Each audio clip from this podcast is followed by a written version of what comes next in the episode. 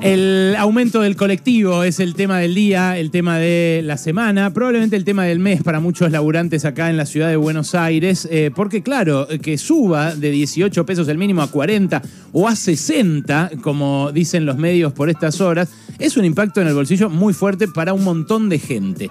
Lo que me llama la atención muchísimo es cómo empieza a aparecer ahora el problema de quién es el padre del ajuste y ahí empiezan a tirarse la pelota unos a otros. Esta mañana el jefe de gobierno porteño, Horacio Rodríguez Larreta, dijo esto. Ahora, también es cierto que esta es una muestra más de los embates del gobierno nacional contra la ciudad de Buenos Aires. Es un claro avance contra la autonomía. Ya sucedió con el recorte de la coparticipación, que, está hoy, que lo estamos reclamando hoy en la Corte Suprema de Justicia. Es otra vez el gobierno nacional yendo contra la ciudad de Buenos Aires. En realidad es contra los ciudadanos, contra millones de argentinos que todos los días circulan por la ciudad. Es otro claro avance contra la autonomía. Acá no puede haber, y en esto es clarísima la Constitución, no puede haber ningún traspaso de funciones que no esté coordinado, que no esté acordado. Le respondió esta mañana en esa conferencia de prensa tan jocosa la portavoz del Gobierno Nacional, Gabriela Cerruti. Nos parece que sería importante que el señor jefe de gobierno de la ciudad de Buenos Aires no defienda la autonomía solamente cuando se trata de los beneficios, sino que la defienda también cuando se trata de las responsabilidades. Suele suceder que Rodríguez Larreta quiere eh, ser autónomo cuando tiene que recibir y no quiere ser autónomo cuando tiene que ser quien se haga responsable, por ejemplo, del transporte público en la ciudad de Buenos Aires. Dicen en el mundo deportivo, eh, Wally no me deja mentir, que las victorias tienen muchos padres y que las derrotas siempre son huérfanas.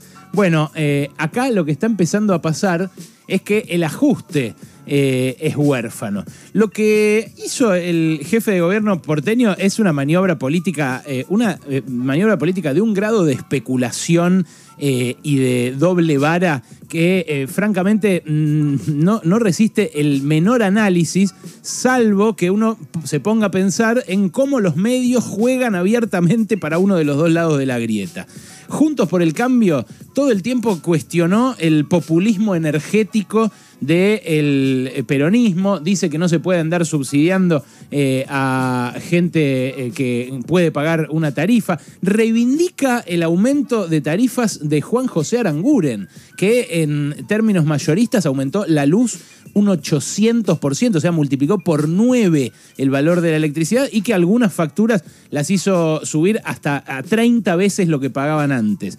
Reivindica eso, pero cuando el gobierno nacional anuncia un aumento de tarifas, eh, dice que es un ataque a los porteños. Cuando dice que le va a aumentar a los, eh, a los que viven en barrios ricos de la ciudad de Buenos Aires, que además tiene un PBI por habitante eh, que es parecido al de Bélgica o el de Luxemburgo. Bueno, ahora está un poco devaluado, estaba por abajo de eso, pero que es un nivel europeo el que tienen los porteños. bueno, ahí cuando les quieren levantar un subsidio, dice es un ataque a todos los que se mueven en la ciudad de Buenos Aires. Es una cosa increíble, ¿no?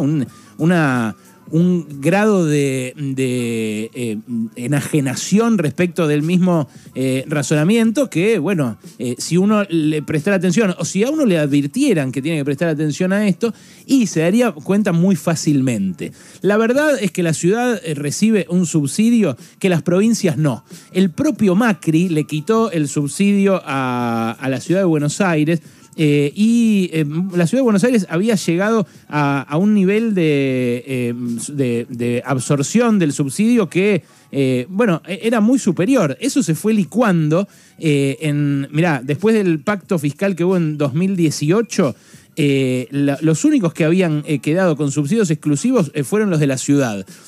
pero igual se les quitó una especie de de subsidio adicional al gasoil, eh, con lo cual eh, el, subsidio que pone la ciudad de Buenos Aires era casi la mitad en 2019, perdón, es casi la mitad hoy y en 2019 era el 80%, o sea, fueron pagando cada vez menos.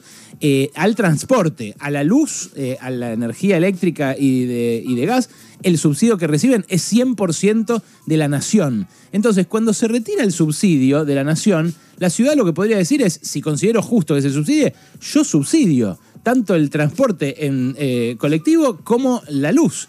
Y sin embargo no lo hace. Cuando dice que va a aumentar el boleto a 40 o a 60 es porque está advirtiendo que no va a poner ese subsidio que hoy pone la nación.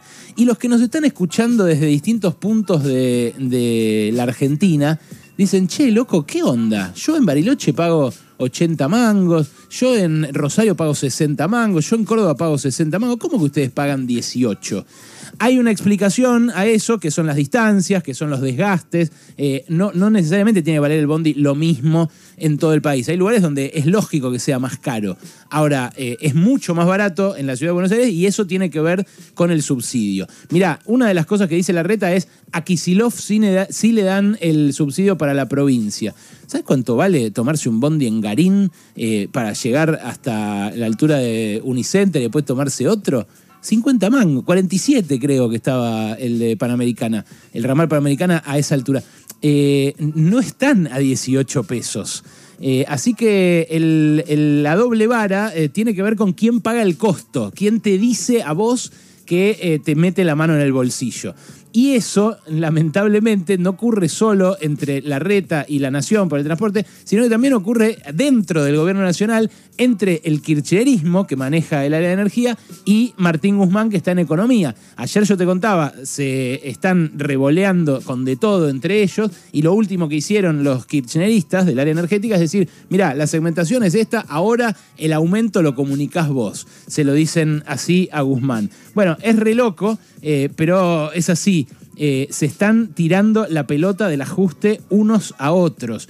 Eh, y lo que la nación gasta en subsidios a los colectivos porteños no es poca guita, Es la mitad de, más o menos la mitad de lo que cuestan las subvenciones a la luz y al gas para los usuarios más ricos a los que ahora se la van a quitar. Son 12 mil palos eh, por año contra 25 mil palos por año, pesos eh, en los dos casos. Eh, así que nada, el ajuste se viene por todos lados. Es lo que todos advertíamos, algunos, no todos, lo que algunos advertíamos que iba a pasar de la mano del acuerdo con el Fondo Monetario. Ahora el problema es quién paga el costo político. El problema no es tanto el ajuste, sino quién es el padre del ajuste. Pasaron cosas. Cosas. Hasta las 16 con Alejandro Berkovich.